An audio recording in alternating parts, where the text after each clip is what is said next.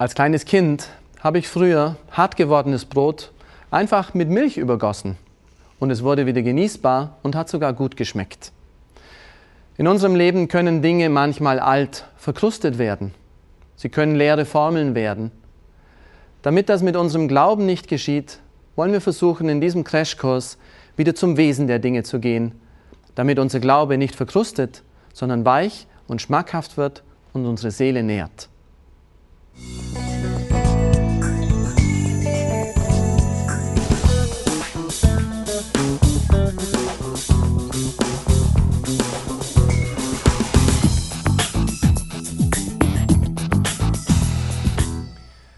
Hallo, ich bin Pater Klaus. Ich freue mich, dass Sie heute dabei sind. Wir haben in unserem Glaubenskurs über diese große Liebe Gottes zu uns Menschen gesprochen, dass er uns geschaffen hat aus Liebe, dass er uns geschaffen hat für die Liebe, die Liebe zu ihm und die Liebe untereinander. Wir haben gesehen, dass wir dieser Liebe nicht gerecht geworden sind. Wir haben gesündigt, jeder von uns, unsere Stammeltern, und diese Sünde hat ihre Spur in uns hinterlassen. Unsere Natur, unser menschliches Wesen ist verwundet. Wir sind schwach geworden. Doch Gott kommt und liebt uns. Er kommt uns nahe, er richtet uns wieder auf, denn er möchte uns nicht schwach sehen. Er möchte seine Kinder stark, gesund, wohlgenährt in ihrer Seele sehen. Und deshalb wird er eines Tages selber ein Mensch. Er lebt uns vor, wie wir als Menschen leben sollen er spricht zu uns, er lehrt uns, er beschenkt uns. Er beschenkt uns mit der Kirche, die er selber gründet, mit diesem Sakrament für unser Leben, das er uns geben möchte. Und innerhalb dieser Kirche die sieben Sakramente, diese sieben Gnadenströme, die er uns zukommen lässt, damit das Leben Gottes, das wir verloren haben, in uns neu aufsteigen kann, in uns wachsen kann und reiche Frucht für unser Leben und für die Ewigkeit bringt. Sakramente, so sagten wir, sind sichtbare äußere Zeichen, die uns aber eine innere unsichtbare Gnade, nämlich eine vertiefte Beziehung zu Gott schenken. Wir wollen beginnen, uns die Sakramente ein wenig näher anzuschauen das wollen wir tun, indem wir in chronologischer Reihenfolge vorgehen. Das erste Sakrament, sozusagen die Eintrittstür überhaupt in die Gemeinschaft, in die Freundschaft mit Gott, ist die Taufe. Paulus verwendet einen harten Satz. Er sagt, dass wir durch die Sünde Feinde Gottes geworden sind. Wir sind Geschöpfe Gottes, aber durch die Taufe tut Gott etwas ganz Neues in uns. Er möchte uns vom reinen Geschöpf sein zu etwas ganz Neuem holen, zu etwas zurückholen, wofür wir eigentlich bestimmt sind, nämlich in seine Freundschaft hinein, in die Beziehung zu ihm, in eine Liebesbeziehung mit unserem Gott. Um das zu tun, hat er uns ein sichtbares Zeichen gegeben, nicht nur ein Zeichen als Symbol, das uns daran erinnern soll, dass Gott uns liebt, sondern als ein Zeichen, das wirksam wird in unserem Leben in dem Moment, wo wir es empfangen, nämlich das Zeichen der Taufe. Taufe wird auf Latein auch Baptismum genannt, auf Englisch Baptism. Dieses Wort kommt wie so oft aus dem Griechischen. Baptizo bedeutet untertauchen. Ich tauche unter.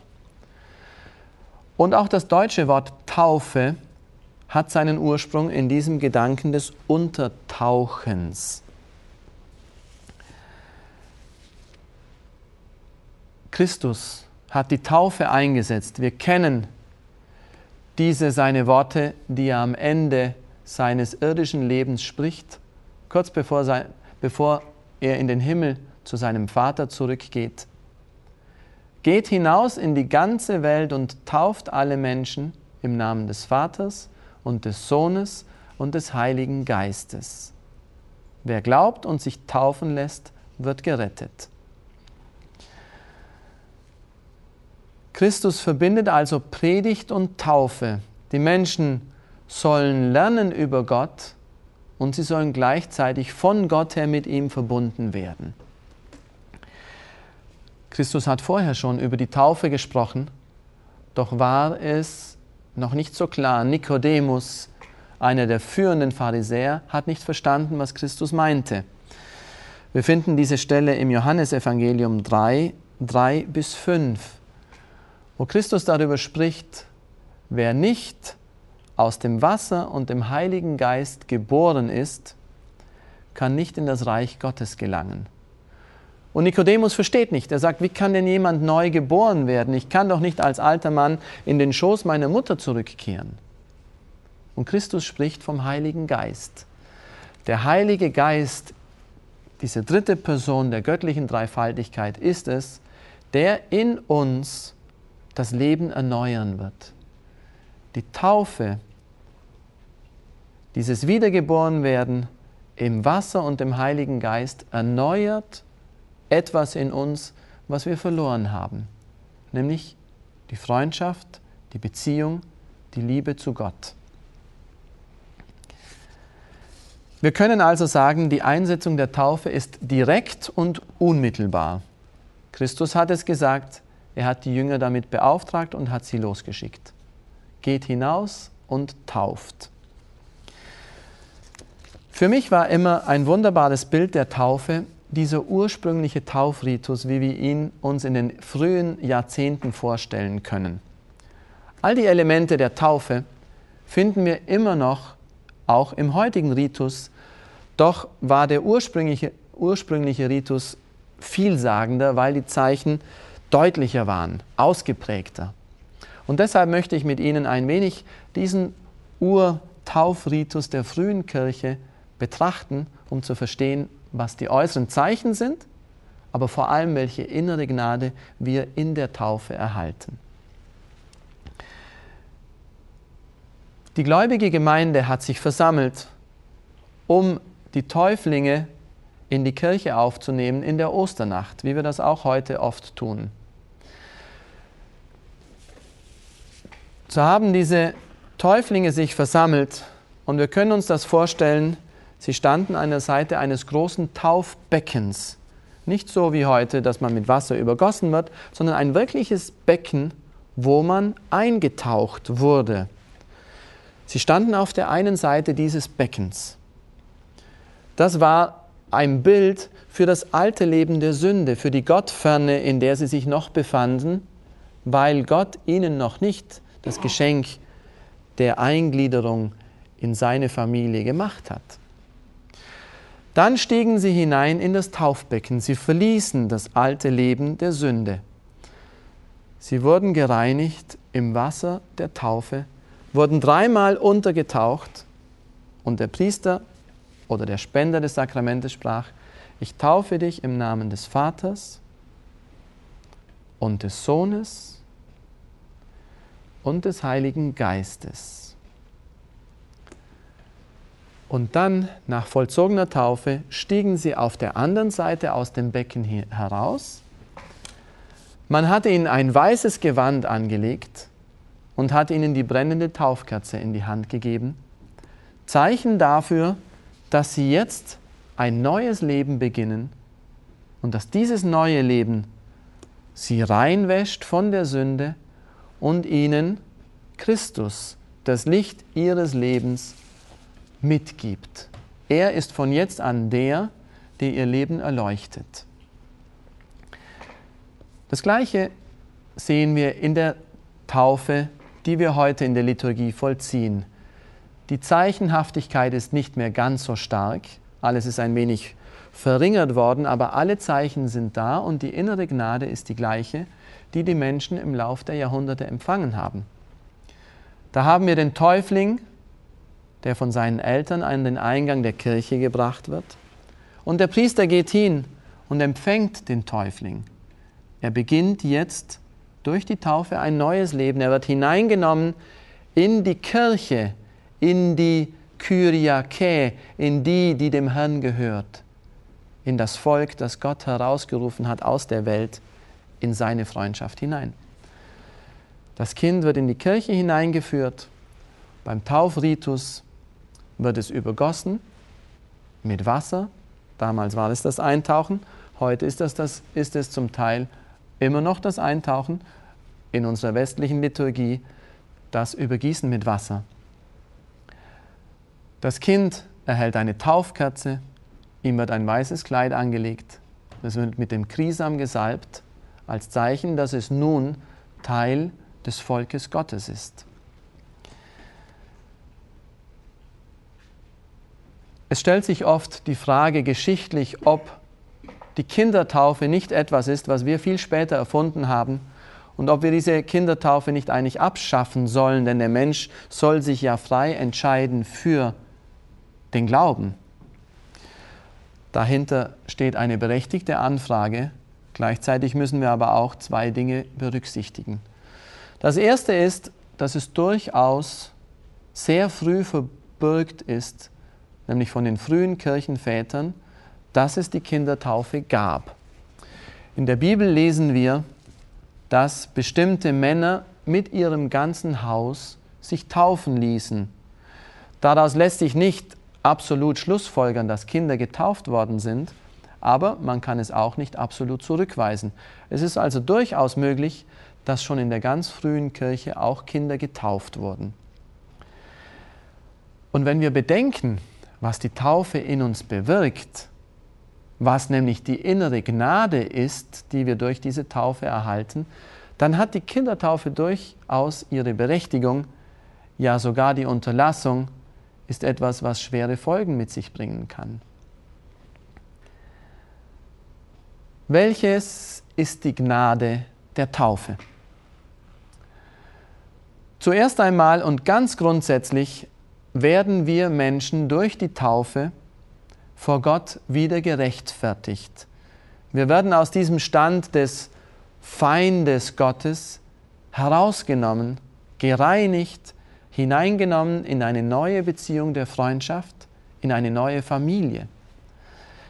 Das nennt man die Rechtfertigungsgnade, diese Urgnade, die wir zurückerhalten, die uns durch die Sünde verloren gegangen ist.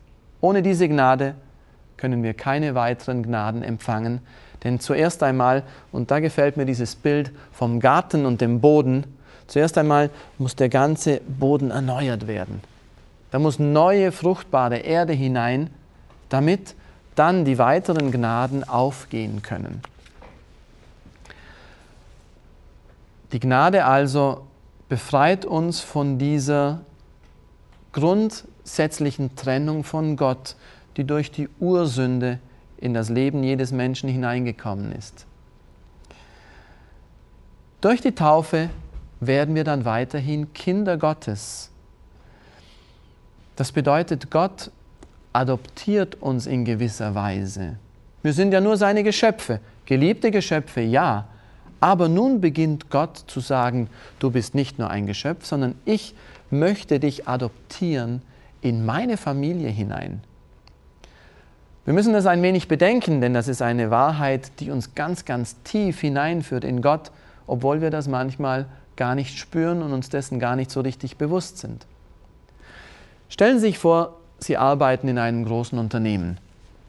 Es gibt da die Besitzer des Unternehmens, die Vorstandsvorsitzenden und Sie sind ein kleiner Arbeiter irgendwo innerhalb dieses Unternehmens. Jetzt kann es durchaus einmal sein, dass von den höheren Stellen ein E-Mail geschickt wird mit einer bestimmten Aufgabe. Tun Sie dies, lassen Sie jenes, machen Sie das.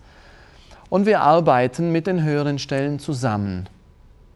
Das ist eine bestimmte Beziehung, die aber doch sehr schwach ist. Es ist keine persönliche Beziehung da, geschweige denn eine Freundschaft. Jetzt stellen Sie sich aber vor, der Besitzer des Unternehmens würde eines Tages zu Ihnen herunterkommen und sagen, weißt du was, ich habe gehört, deine Eltern sind gestorben, du bist allein. Ich möchte nicht, dass du allein bleibst, ich möchte dich gerne adoptieren. Adoption bedeutet etwas ganz anderes, als einfach nur in einem Unternehmen mitzuarbeiten. Geschöpfe Gottes zu sein, bedeutet etwas ganz anderes, als Kinder Gottes zu sein. Adoption bringt Konsequenzen mit sich. Plötzlich darf ich den Schlüssel des Hauses meines Chefs, der mich nun adoptiert hat, in meiner Tasche tragen. Ich kann kommen, ich kann auf seinem Sofa sitzen, ich kann aus seinem Kühlschrank Essen holen. Ich bin zu Hause in seinem Haus. Ich bin Teil der Familie. Ich bin nicht einfach ein Arbeiter in dem Unternehmen, der niemals bis zu seinem Haus vorgedrungen wäre, sondern ich bin Teil seiner Familie. Ich gehöre als Kind zu ihm. Das bringt auch mit sich, dass ich teilhaben darf an all dem, was meinen Adoptivvater gehört. Die materiellen Dinge, die geistigen Dinge, die Vorteile, die das mit sich bringt. Und das bringt auch mit sich letztendlich, dass ich Erbe seines Vermögens sein werde. Wenn ich sein Kind bin, werde ich auch Erbe sein, so wie seine fleischlichen Kinder Erben sind. Und nun stellen wir das einmal in die Perspektive Gottes und wir Menschen. Gott sagt nicht nur, schau, es ist alles wieder gut, die Ursünde ist vergessen, seien wir wieder Freunde, sondern Gott sagt, ich adoptiere dich, Menschenkind, in meine göttliche dreifaltige Familie hinein. Eigentlich müsste ich jetzt nach Hause gehen, Sie in Stille zurücklassen und Ihnen sagen, meditieren Sie. Betrachten Sie, was das bedeutet. Gott adoptiert mich und dich und jeden getauften Menschen in seine göttliche Familie hinein. In das Leben der Dreifaltigkeit, diese unendliche Freude, Freiheit, Weite und Schönheit, die die Dreifaltigkeit ist. Wir haben Teil an seinem Alltagsleben an seinen Geschenken, an seinen Gaben. Alles gehört uns. Gott gehört uns, er schenkt sich uns. Ich habe ein Recht auf ihn durch die Taufe. Wunderschön zu denken, mit welcher Leichtigkeit, mit welcher Nähe wir auf Gott zugehen können, weil wir getauft sind, weil er es so wollte, nicht weil wir es verdient hätten. Die Initiative ging von ihm aus. Er hat die Gnade geschenkt. Und schließlich sind wir Erben und Miterben seines Vermächtnisses. Und sein Vermächtnis, das ist die Herrlichkeit des ewigen Lebens. Der Tag, der kommt, wo es keine Nacht mehr gibt, kein Leid, kein Sterben, keine Traurigkeit, nur absolute Erfüllung und Freude. Ich muss Ihnen sagen, ich warte sehnsüchtig auf diesen Tag, endlich bei Gott sein zu dürfen. Gott hat uns adoptiert, das ist sein Geschenk. Wir sind seine Miterben. Wir dürfen teilhaben an seinem ewigen Leben, das er uns eines Tages schenken wird. Und auch jetzt schon sind wir Teil seiner Familie mit diesen Konsequenzen, die wir bereits geschildert haben. Außerdem lässt uns die Taufe alle Sünden nach und auch alle möglichen Sünden Wiedergutmachungen, die wir eigentlich leisten müssten, aus der Gerechtigkeit Gottes heraus. Bei einem Kind ist das nicht weiter tragisch, denn es hat keine Sünde begangen, aber bei einem Erwachsenen bedeutet das, dass doch einiges, was eigentlich die Gerechtigkeit Gottes, denn Gott ist gerecht, auch wenn er die Liebe ist oder vielleicht gerade weil er die Liebe ist, zurückverlangen müsste als Wiedergutmachung für unsere Sünden, dass er das im Moment der Taufe einfach alles für null und nichtig erklärt. Es gibt keine Schuld, keine Schulden, überhaupt nichts in meinem Leben, was ich wieder gut zu machen hätte. Gott tut es aus dieser Freude der Taufe heraus. Ein wunderbares Geschenk, die Taufe, die uns dieses Leben mit Gott eröffnet. Wir sollten oft, zumindest einmal im Jahr an unserem Tauftag, darüber nachdenken und Gott dafür danken, dass wir getauft sind. Denn nur weil wir dieses Geschenk, dieses Sakrament von ihm empfangen haben, können wir zu ihm sagen, aber Vater, ich liebe dich. Ich danke dir für all die anderen Gaben und Gnaden, die du mir durch das Sakrament der Taufe ermöglicht hast. Welche Teile sind wesentlich für die Spendung des Sakramentes der Taufe? Es gibt immer Elemente, die absolut notwendig sind und wenn diese fehlen, ist das Sakrament ungültig, es ist nicht gespendet worden. Und es gibt andere Dinge um das Sakrament herum, die nicht wesentlich sind, die zwar zum Ritus liturgisch gesehen dazugehören, aber nicht wesentlicher Kern des Sakramentes sind. Der wesentliche Kern des Sakramentes der Taufe ist ein doppelter, nämlich einerseits das Übergießen des Täuflings mit Wasser und auf der anderen Seite das gleichzeitige Sprechen der Taufformel. Ich taufe dich im Namen des Vaters und des Sohnes und des Heiligen Geistes. Amen. Wenn diese Formel gesprochen wird, gemeinsam mit dem Übergießen des Täuflings, und ich habe die Absicht, diesen Menschen zu taufen, dann ex opere operato, aus dem vollzogenen Werk heraus, schenkt Gott all diese Gnaden, die wir gerade aufgezählt haben.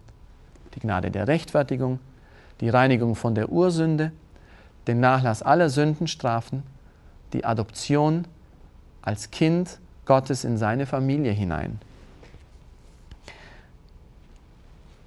Wir haben es erwähnt, ich werde es immer wieder sagen, bei jedem Sakrament, wie weit das Sakrament dann wirklich im Menschen wirkt, hängt auch von seiner Mitarbeit ab. Wer darf das Sakrament der Taufe spenden? Gott ist sehr weise, Gott ist sehr gut und er möchte, dass alle Menschen getauft werden. Und deshalb hat er die Spendung der Taufe so leicht wie möglich gemacht. Wir brauchen nur Wasser. Wasser brauchen wir überall auf der Welt, um überhaupt zu leben. Deshalb ist die Taufe überall auf der Welt möglich. Und der Spender der Taufe kann jeder Mensch sein. Jeder Mensch, sogar der nicht getaufte, kann einen anderen Menschen taufen. Das wird Sie ein wenig verwirren, aber denken Sie an die Absicht Gottes. Gott möchte, dass alle Menschen in diese Freundschaft hineingeboren werden durch das Sakrament der Taufe. Und deshalb hat er es so einfach wie nur irgend möglich gemacht, das einfachste äußere sichtbare Zeichen, das er überhaupt erfinden konnte. Übergießen mit Wasser, eine Taufformel. Jeder Mensch kann taufen. Voraussetzung ist, dass dieser Mensch auch wirklich taufen möchte. Das heißt, sich bewusst ist, was die Taufe bedeutet und das auch vollziehen möchte. Ich gebe Ihnen ein praktisches Beispiel. Stellen Sie sich vor, eine katholische Familie und eine muslimische Familie leben nebeneinander als Nachbarn. Sie sind gute Freunde, sie tauschen sich aus. Die Moslems verstehen den Glauben der Katholiken. Die katholische Mutter hat vor kurzem ein Kind zur Welt gebracht. Es ist noch nicht getauft. Und nun fahren diese Eheleute mit dem Kind im Auto und haben einen schweren Unfall. Beide sind tot und das Kind liegt vielleicht sterbend im Auto. Dieses muslimische Ehepaar oder diese Nachbarn kommen vorbei, sehen es und könnten nun durchaus dieses Kind auf rechtmäßige Weise das Sakrament der Taufe spenden. Wenn sie tun wollen, was die Kirche tut, nämlich zu taufen, wenn sie wissen, dass es die Absicht der Eltern war, wenn sie die richtige Taufformel verwenden und Form und Materie des Sakramentes richtig anwenden, ist das Kind wirklich getauft. Das Sakrament ist gespendet, das Werk ist vollzogen und Gott schenkt seine Gnade. Das ist natürlich nicht der Normalfall und wir sollen von einem Ausnahmefall nicht den Normalfall herleiten. Der normale Fall ist, dass ein Priester, ein Diakon tauft, aber es muss nicht zwingend so sein. Bedingungen, der Spender muss im Vernunftgebrauch sein, das heißt ein bestimmtes Alter erreicht haben. Er muss die sakramentale Formel verwenden und er muss die Absicht haben, eben das zu tun, was man in der Taufe tut. Wer kann die Taufe empfangen? Jeder Mensch, der noch nicht getauft ist.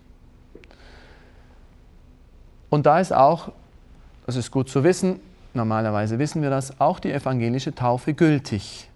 Warum? Weil wir sagen, jeder Mensch kann taufen und insofern ist diese Taufe mit der gültigen Formel das gültig gespendete Sakrament. Man muss also nicht wieder getauft werden, wenn man in die katholische Kirche aufgenommen wird.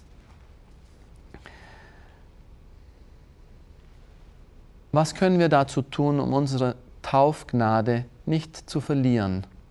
Einerseits dieses alte Leben der Sünde hinter uns zu lassen und immer uns zu bemühen, Tag für Tag dieses neue Leben der Gnade, der Gebote Gottes zu leben. Auf der anderen Seite Gott zu danken für das große Geschenk, das er uns dadurch gemacht hat. Das Feuer sozusagen zu erneuern, das er in uns entzündet hat. Dieses Bewusstsein, ich bin Kind Gottes. Wir dürfen nicht mehr traurig sein. Wir müssen nicht mehr enttäuscht oder deprimiert sein, denn ich bin Kind Gottes. Gott hat mich adoptiert, er liebt mich Tag für Tag, Stunde für Stunde, in jedem Moment meines Lebens. Danken wir Gott für die Gnade, erneuern wir sie, beten wir dafür, dass viele andere Menschen sie auch erhalten. Danke, dass Sie dabei waren. Gott segne Sie. Bis zum nächsten Mal.